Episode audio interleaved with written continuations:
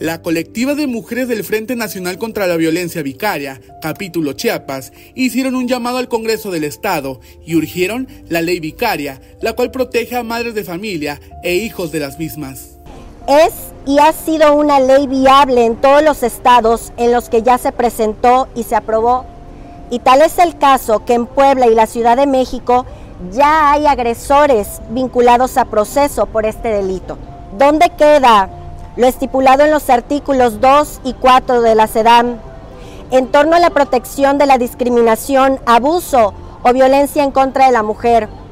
Es importante tener presente que una madre violentada es igual a hijos e hijas violentados. La violencia vicaria es aquella que tiene como objetivo dañar a la mujer a través de sus seres queridos y especialmente de sus hijas e hijos. Esta colectiva de mujeres se pronunció en las afueras del Congreso del Estado, ya que Chiapas aún no cuenta con esta ley de protección. ¿Dónde queda tal protección a las mujeres, a las niñas, niños y adolescentes? Llevamos 24 estados con la ley vicaria aprobada y también a nivel federal.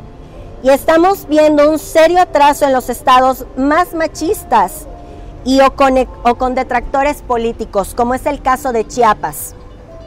Cada día llegan al Frente Nacional entre 8 y 10 mujeres viviendo violencia vicaria, pidiendo ayuda y contención. Esta es una violencia real. Son 339 mujeres que a lo menos han sufrido por este tipo de violencia. En México, 24 estados han aprobado esta ley ante la ola de violencia en las familias, por lo que hicieron puntual el llamado a las autoridades, ya que en Chiapas se tiene registro de esta violencia.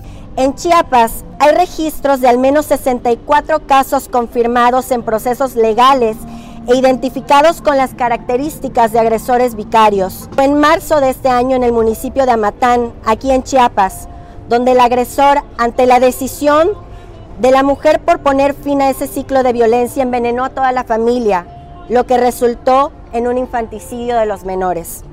En la entidad, la iniciativa de esta ley se presentó en junio de 2022 hasta la fecha, no se ha avanzado más en el tema, por lo que la representante de esta colectiva hizo un enérgico llamado a las autoridades. Ya tiene más de un año que se presentó esta iniciativa para que se legisle y se proteja a quienes son víctimas de forma directa o indirecta de esta terrible violencia. Nuestra petición a las autoridades porque se legisla en contra de la ley de la violencia vicaria por interpósita persona.